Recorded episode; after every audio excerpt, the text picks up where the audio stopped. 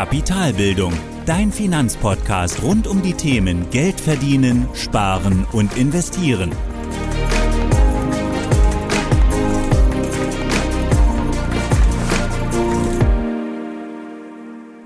Hallo und willkommen zu einer weiteren Folge des Podcasts von Kapitalbildung.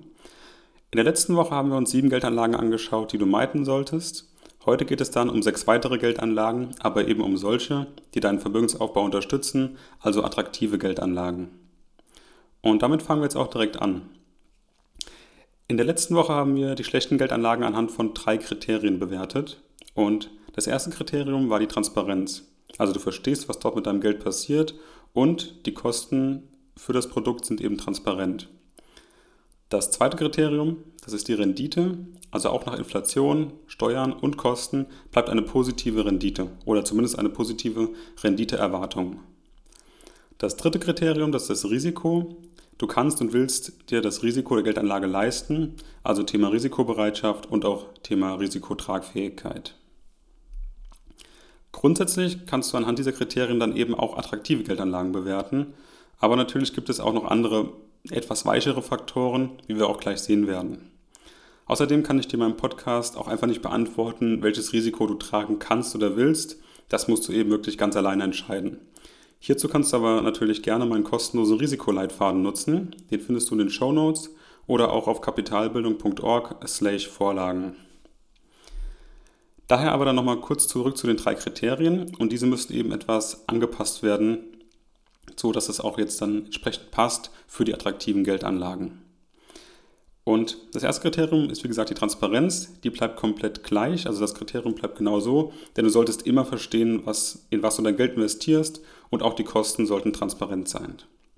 Das zweite Kriterium, die Rendite, es ist klar, nach Abzug aller Renditefresser, also Inflation, Steuern und Kosten, soll eine positive Renditeerwartung übrig bleiben, übrig bleiben. Aber eine Geldanlage kann eben auch einen anderen Zweck erfüllen oder ein Produkt kann eben auch einen anderen Zweck erfüllen, beispielsweise beim Tagesgeldkonto, wie wir gleich sehen werden.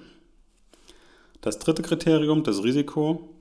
Prinzipiell steht dieser Geldanlage immer ein vertretbares Risiko gegenüber, klar, aber du musst im Einzelfall natürlich immer selbst entscheiden, kann ich das Risiko tragen oder eben nicht. Und mit diesen, mit diesen kleinen Anpassungen, gerade bei der Rendite eben, dass eben auch manche Produkte eben nicht den Zweck haben, Rendite zu machen, sondern wie beim Tagesgeldkonto eben eine Liquiditätsreserve zu halten, dass wir mit dieser Anpassung eben dann gleich die sechs attraktiven Geldanlagen anschauen. Ich muss aber nochmal sagen, dass jetzt diese ähm, Anlagen, die ich jetzt nenne gleich, sind keinesfalls Anlageempfehlungen, sondern es ist vielmehr so ein erster Einblick in attraktive Anlagemöglichkeiten, die gegebenenfalls in dein, Portfolio, in dein Portfolio passen könnten. Ob du sie aber dort aufnimmst, musst du eben komplett alleine entscheiden oder eben mit Hilfe von, von professioneller Beratung, beispielsweise einem Honorarberater. Damit dann aber jetzt erstmal genug zur Einführung und damit kommen wir jetzt auch zu den sechs attraktiven Anlagemöglichkeiten. Und die erste Anlagemöglichkeit ist das Tagesgeldkonto, wie eben schon erwähnt. Und ich weiß auch, das Tagesgeldkonto, das bringt keine Rendite. Und auch die Inflation nagt ständig am Vermögen oder ähm, an den Einlagen vom Tagesgeldkonto. Aber eben, es ist trotzdem unerlässlich für jeden langfristigen Vermögensaufbau, denn nur mit einer Liquiditätsreserve von ungefähr gut sechs Monaten kannst du eben auch wirklich in Ruhe investieren, also auch ruhigen Gewissens investieren. Außerdem ist es genau transparent, was das Tagesgeldkonto macht. Die Kosten sind transparent und das Risiko eben, das Geld zu verlieren, geht gegen Null. Es erfüllt also nicht den Zweck Rendite zu erwirtschaften, sondern eben es erfüllt den Zweck, Liquidität zu halten, die man eben auch so dringend braucht, um sein Geld langfristig zu investieren. Aber auch über die Liquiditätsreserve hinaus kann es eben auch sinnvoll sein, weiterhin Cash zu halten, also auch über diese sechs Monate hinaus noch mehr Geld als Einlage zur Verfügung zu haben. Denn wenn du sonst keine attraktiven Investments findest, dann würde ich immer dazu raten, es lieber auf dem Tagesgeldkonto zu parken, als es wahllos in irgendetwas zu investieren. Außerdem kannst du hier eben auch eine Reserve für die nächste Krise aufbauen. So wie beispielsweise jetzt in der Corona-Krise. Beispielsweise war meine Cash-Quote auch bei gut 40 Prozent, die ich dort gehalten habe. Und dann in der Krise konnte ich eben dann in zwei Tranchen investieren bzw. Positionen nachkaufen. Und auch jetzt nach der Krise, wenn man es so nennen kann. Man weiß nicht, ob nochmal was kommt. Aber zumindest jetzt nach der ersten Welle sieht es so aus, dass meine Cashquote immer noch bei gut 30 Prozent liegt. Vom gesamten Vermögen gesehen. Einfach weil ich noch überlege, welches Investment ich als nächstes angehe. Und hier kann ich einfach nur raten, sich lieber Zeit zu lassen und einfach damit ruhigem Gewissen zu investieren, als wahllos zu investieren, nur um vor der Inflation ja, zu entfliehen. Ähm, ja, die Liquiditätsreserve gibt einem einfach nur einen gewissen Grad an Sicherheit, beispielsweise bei den sechs Monaten. Du kannst einfach sechs Monate ohne Einnahmen leben. Die Sicherheit also in Ruhe zu investieren auf der einen Seite und die Cashquote, also das Geld darüber hinaus, ermöglicht es dir zusätzlich noch eben auch Chancen wahrzunehmen, wenn sie sich bieten, wie jetzt beispielsweise in der Corona-Krise bei fallenden Kursen eben die entsprechenden Positionen nachzukaufen. Das Problem bei der Chancennutzung ist eben nur, dass du einfach nie weißt, wann die Chancen sich bieten. Also die nächste Krise kann in zehn Jahren kommen, sie kann aber auch in zwei Monaten kommen. Und wenn du dann zehn Jahre dein Geld auf dem Konto lässt, dann nagt natürlich die Inflation deutlich länger an deinem Vermögen. Und da solltest du auch ruhig einen Teil immer auch regelmäßig investieren, beispielsweise durch einen Sparplan und eben eine Cashquote halten, mit der du dich wohlfühlst, also von der du aber auch weißt, dass sie sicher an Wert verliert durch die Inflation. Also das erste attraktive Anlageprodukt ist aus meiner Sicht das Tagesgeldkonto, unerlässlich für jeden langfristigen Vermögensaufbau. Es ist ein risikoloser Geldspeicher zum Parken deines Geldes. Wenn du nochmal wissen willst, welches Tagesgeldkonto ich nutze, dann kannst du gerne in die Shownotes gucken oder auch unter kapitalbildung.org slash Empfehlungen. Damit kommen wir jetzt dann zur zweiten Anlagemöglichkeit und das sind Aktien. Und Aktien sind einfach ein leicht verständliches und faires Finanzprodukt, wie ich finde. Denn du kaufst einen Anteil eines Unternehmens und wirst an den Gewinnen beteiligt. Also du hältst einen gewissen Teil eines Unternehmens und erhältst dadurch auch für, diese, ja, für das Risiko, das du eingehst, eben auch entsprechend die Gewinne, falls das Unternehmen eben Gewinne erwirtschaftet. Außerdem kannst du deine Anteile handeln an der Börse und dadurch eben auch Kursgewinne, aber auch Kursverluste erzielen. Es ist also komplett transparent, was passiert. Die Renditemöglichkeiten sind in der Regel recht hoch, eben um die Renditefresser zu überbieten, also nach Steuern, nach Kosten, nach Inflation eben noch eine positive Renditeerwartung zu haben. Und das Risiko ist eben entsprechend hoch oder steigt entsprechend mit den Renditemöglichkeiten, was also auch völlig in Ordnung ist. Denn je mehr Renditemöglichkeit auf der einen Seite bedeutet auch für mich dann auf der anderen Seite mehr Risiko. Was man aber zu Aktien auch noch sagen muss, ist, dass es stark von der einzelnen Aktie abhängt. Also am Ende musst du einen Investment Case haben, also einen für dich nachvollziehbaren Grund und Plan, warum du eben in die Aktie investierst. Und dabei setzt du den ganze Investmentsumme eben natürlich nur auf das eine Unternehmen. Und daher würde ich Einzelaktien nur dann in Betracht ziehen, wenn es nicht um die Altersvorsorge geht, sondern um einen Vermögensaufbau darüber hinaus und auch eher für kleinere Spekulationen mit einem Investment Case oder mit einer Idee oder einem Plan, der für dich glaubhaft ist, warum das Unternehmen in Zukunft denn eben besser dastehen wird, als es das jetzt tut. Aber alles in allem finde ich, sind Aktien einfach eine sehr attraktive und auch faire Geldanlage. Damit kommen wir dann zur dritten Anlagemöglichkeit. Das sind Aktien-ETFs. Also ebenfalls Aktien, aber eben viele Aktien in einem Korb vereint. Und genau dadurch streust du eben das Risiko, wie eben gesagt, eben was eine Einzelaktie und jetzt eben einen Korb an Aktien. Du zahlst aber auch eben für den Zugang zu dem breit diversifizierten Indexfonds, was der ETF ja ist. Trotzdem, Aktien-ETFs sind eben transparent, auch in der Kostenstruktur. Du weißt also ziemlich genau, was du zahlst, wofür du es zahlst und was dort passiert. Und sie vereinen eben eine gute Renditeerwartung mit einem vertretbaren Risiko, denn das Risiko ist eben deutlich geringer durch die breite Diversifizierung deines Geldes. Und das Ganze kommt eben ganz ohne Formelmanager aus, sondern eben nur durch die Abbildung eines ausgewählten Index, wie beispielsweise dem DAX. Also alles in allem ähnlich wie Aktien, geringeres Risiko, aber auch eine geringere Renditeerwartung, also tatsächlich sehr gut geeignet, um für die Altersvorsorge Vermögen aufzubauen. Damit kommen wir dann zum, zur vierten Anlagemöglichkeit, Immobilien. Und Immobilieninvestments können unterschiedlich aussehen. Also du kannst direkt in eine Immobilie investieren, indem du eine Wohnung oder ein Haus kaufst, indem du, ein Börs, indem du in, eine Börsen, in ein börsennotiertes Unternehmen investierst, das mit Immobilien handelt oder diese finanziert, was allerdings streng genommen Aktien sind, oder sogenannte Reiz, also regulierte Immobilienaktien. Und es gibt auch Immobilien-ETFs mit Immobilienaktiengesellschaften weltweit. Aber alle Formen sind interessant und können eben auch der richtige Weg für dich sein, gerade wenn das Startkapital zu einem Immobilienkauf noch nicht erreicht ist. Also, weil gerade der Einstieg in eine physische Immobilie, da brauchst du eben ein recht hohes Startkapital, weil du eben die ganze Immobilie komplett kaufen musst und da eben wahrscheinlich auch dann Fremdkapital bei einer Bank beantragen musst, also eben Schulden machst. Aber auch physische Immobilien trotzdem haben ihren Charme, wenn man es möchte, auch die Zeit zu investieren, Besichtigungen zu machen, sich darum zu kümmern, etwas aktiver Insgesamt sind Immobilien aber wirklich transparent. Also egal ob physisches Wohnen oder Aktien oder Reiz. Die Rendite ist in der Regel vertretbar oder eine Immobilie dient zumindest dem disziplinierten Sparen, weil die Bankraten eben, eben nun nur mal jeden Monat fällig werden. Also du musst, du wirst gezwungen zu sparen, du musst die Monatsraten bedienen. Und beim Risiko kommt es eben ganz auf die Auswahl drauf an. Also Immobilien sind anders als Aktienanteile eines Unternehmens nicht homogen, sondern sehr unterschiedlich. Also jede Wohnung kann unterschiedliche Vor- und Nachteile haben wohingegen Aktienanteile, beispielsweise von BMW, ist jeder Anteil am Unternehmen ist gleich. Und die können dann eben auch entsprechend homogen am Markt gehandelt werden. Und bei Immobilien ist das eben nicht so, denn jede Immobilie ist anders, ist unterschiedlich. Wichtig beim Risiko eines Immobilieninvestments ist vor allem das Klumpenrisiko und das eben zu vermeiden.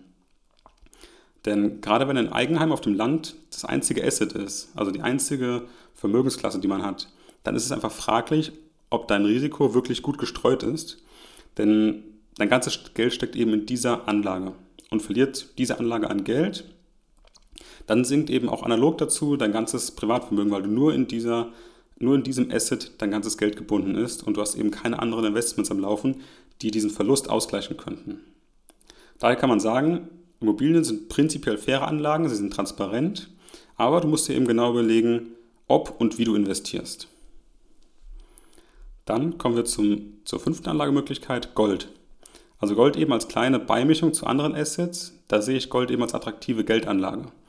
Und Gold ist wirklich leicht zu verstehen. Es ist ein endliches Edelmetall. Es hat seit über 6000 Jahren einen Wert auf der Welt und man kann es steuerfrei kaufen, im Gegensatz zu anderen Edelmetallen, wie beispielsweise Silber. Ich würde einfach dazu raten, so zwischen 5 bis 10 Prozent an Gold zu halten. Und zwar physisch als Münze oder Barren weil man eben nur dann auch wirklich sicher sein kann, dass man eben auch wirklich Gold besitzt. Alles andere ist tatsächlich virtuelles Gold. Außerdem, das ist für mich mein persönliches Gefühl, besitze ich gerne physisches Gold, das mir einfach ein besseres Gefühl gibt und das ich auch ab und zu einfach wirklich anfassen kann und wirklich sehen kann. Also hier nochmal zusammengefasst, physisches Gold ist leicht zu verstehen, es hat keine versteckten Kosten, es ist durch seine Endlichkeit recht inflationssicher, also der Wert wird immer tendenziell steigen durch die Endlichkeit. Und das Risiko, dass Gold irgendwann nicht, nichts mehr wert ist, geht tatsächlich aus meiner Sicht gegen Null. Damit kommen wir dann zur letzten Anlagemöglichkeit, das ist das Humankapital. Also eine Investition, die ganz, ganz viele vergessen oder, oder unterschätzen. Denn mit Humankapital ist nämlich das eigene Potenzial zum Geldverdienen gemeint. Also was du in deinem Leben durch deine Arbeitsleistung erbringen kannst. Und dieser Wert, der liegt nicht selten bei ca. 1 Million Euro. Und je mehr du deine Attraktivität am Markt steigern kannst, also je mehr du kannst, je mehr du weißt, je mehr du umsetzen kannst, desto mehr Gehalt oder Umsatz kannst du auch erwarten. Und daher macht es auch durchaus Sinn, einfach in dich zu investieren, durch Kurse, Seminare, ein Studium und so weiter, also Aus- und Weiterbildung in jeder Form. Und diese Rendite oder diese Investition, die dann kommt, die Rendite davon spiegelt sich eben in der nächsten Gehaltserhöhung wieder, jetzt als Angestellter. Und das Tolle dabei ist, du kannst diese Geldanlage eben komplett selbst gestalten und weiterbringen. Und je mehr Zeit und Geld du investierst, desto mehr kannst du auch zukünftig auch mit deiner Arbeit verdienen. Also die Rendite lohnt sich immer, beziehungsweise die Investition lohnt sich immer, da du eben auch einen sehr langen Anlagehorizont hast, nämlich dein ganzes Leben lang. Du lernst jeden Tag was dazu, du wirst jeden Tag etwas schlauer, du machst jeden Tag neue Fehler, die dir Erfahrung bringen. Und das Risiko dabei ist eben gleich null, denn jede Erfahrung, die du machst, jeden Fehler, den du machst, jedes Wissen, das du erwirbst, bringt dich weiter und lässt dich einfach reifen. Und aus meiner Sicht der attraktivste der sechs genannten Anlagemöglichkeiten. Und das waren dann auch die sechs attraktiven Anlagemöglichkeiten. Und zu all diesen Geldanlagen wird es im Laufe des Podcasts auch noch einzelne Folgen geben. Heute aber gab es erstmal dazu einen kleinen Überblick und auch eine erste Einschätzung dazu. Was diese Anlagen oder was diese Geldanlagen jetzt aber für dein Portfolio bedeuten, musst du für dich entscheiden, Klar ist, dass die genannten Geldanlagen prinzipiell vorteilhaft sind. Das heißt aber nicht, dass auch in dein Portfolio oder dass sie in dein Portfolio oder auch in dein Leben passen. Außerdem können einzelne Angebote dieser Geldanlage weniger attraktiv sein, zum Beispiel auch wenn Aktien im Allgemeinen attraktiv und faire Finanzprodukte sind, dann kann es trotzdem sein, dass einzelne Aktien völlig überteuert sind oder völlig überbewertet sind. Und da solltest du einzelne Aktienangebote immer selbst prüfen. Oder auch bei Immobilien. Es kann trotzdem sein, dass eine, eine Eigentumswohnung völlig oder völlig überteuert ist und einfach sein Geld nicht oder einfach ihr Geld nicht wert ist. Und genau um das einzuschätzen, musst du eben dein eigenes Finanzwissen aufbauen, Erfahrungen sammeln, vielleicht auch Fehler machen. Und da ist eben wieder das Stichwort Humankapital so wichtig, dass du eben dein eigenes Wissen aufbaust, ähm, Erfahrungen sammelst und eben dort weiterkommst. Denn genau das hat eben am Ende die größte Rendite, nämlich die Investition in dich selbst. Abschließend kann man also sagen, also auch wenn alle einzelnen Geldanlagen prinzipiell attraktiv sind, musst du eben doch für dich schauen, sind sie wirklich bedarfsgerecht, also passen sie zu mir und einzelne Angebote können eben auch trotzdem stark überteuert sein. Und damit kommen wir dann auch zum Ende und auch zur Zusammenfassung. Was haben wir uns heute angeschaut? Zu Beginn haben wir uns zuerst die drei Kriterien aus der letzten Folge angeschaut und die ein wenig angepasst. Also das erste oder das erste Kriterium, das war die Transparenz oder ist die Transparenz. Und dieses Kriterium bleibt genauso bestehen. Also du sollst immer verstehen, was du dein Geld investierst und was das kostet. Die, das zweite Kriterium ist die Rendite. Nach Abzug aller Renditefresser, also Inflation, Steuern und Kosten, soll immer eine positive Renditeerwartung übrig bleiben, es sei denn, die Geldanlage erfüllt einen anderen Zweck, wie beispielsweise das Tagesgeldkonto. Drittens das Risiko. Prinzipiell ist es immer so, dass der Geldanlage ein vertretbares Risiko gegenüberstehen muss im Vergleich zur Rendite, die man erwartet. Aber du musst immer im Einzelfall überprüfen, will und kann ich mir das Risiko tatsächlich leisten. Hierzu kannst du auch gerne nochmal die Folge zum Risiko anhören und wie du damit am besten umgehst oder auch die Folge zu den Risikoklassen. Werden diese Kriterien nicht erfüllt oder werden die Kriterien erfüllt, dann handelt es sich um eine attraktive Geldanlage, zumindest im Allgemeinen. Und damit haben wir dann auch die sechs Geldanlagen oder die Anlagemöglichkeiten angeschaut. Erstens das Tagesgeldkonto bzw. eine Cashquote. Zweitens die Aktien. Drittens Aktien-ETFs. Viertens Immobilien als direkte und indirekte Anlage. Fünftens Gold als Rohstoff. Und sechstens dann aus meiner Sicht das die interessanteste oder wichtigste Anlagemöglichkeit Humankapital. Und auch diese Liste, wie in der letzten Folge auch, hat keinen Anspruch auf Vollständigkeit. Es sind aber aus meiner Sicht, zumindest in der jetzigen Situation, die attraktivsten und fairsten Geldanlagen am Markt, zumindest dann, wenn es um den langfristigen Vermögensaufbau geht. Und in Zukunft können sich natürlich die Rahmenbedingungen ändern, neue Produkte etablieren sich am Markt oder Kostenstrukturen dieser Produkte werden eben unattraktiv aber wann und ob das passiert, kann eben keiner voraussagen. Wichtig für dich ist nur, dass du als mündiger Anleger eben in der Lage bist, dein Portfolio selbst zu gestalten. Und zwar eben mit möglichst attraktiven Geldanlagen, die eben deinem Vermögensaufbau dienen. Und genau daher ist eben auch die sechste Anlagemöglichkeit so wichtig, das Humankapital. Weil mit jeder Podcast-Folge, mit jedem Austausch über Finanzen, mit jedem Buch und mit jedem Umsetzen deines Wissens und auch mit jedem Fehler wirst du eben schlauer und erfahrener und eben auch kannst eben auch bessere Anlageentscheidungen treffen in allen Bereichen. Ich hoffe, du konntest meine Gedankengänge nachvollziehen. Ich sage damit für heute Danke fürs Zuhören. Bis zur nächsten Woche und zum Abschluss dieser Folge habe ich noch ein passendes Zitat von Warren Buffett. Wenn man bei einem Geschäft nicht weiß, wer der Dumme ist, wird man es meistens selbst sein. Das war die heutige Podcast-Folge von Kapitalbildung. Alle wichtigen Links und Infos findest du in den Show Notes. Hast du Lust auf noch mehr hilfreiches Finanzwissen? Dann folge Kapitalbildung auf Facebook und Instagram oder besuche die Website www.kapitalbildung.org.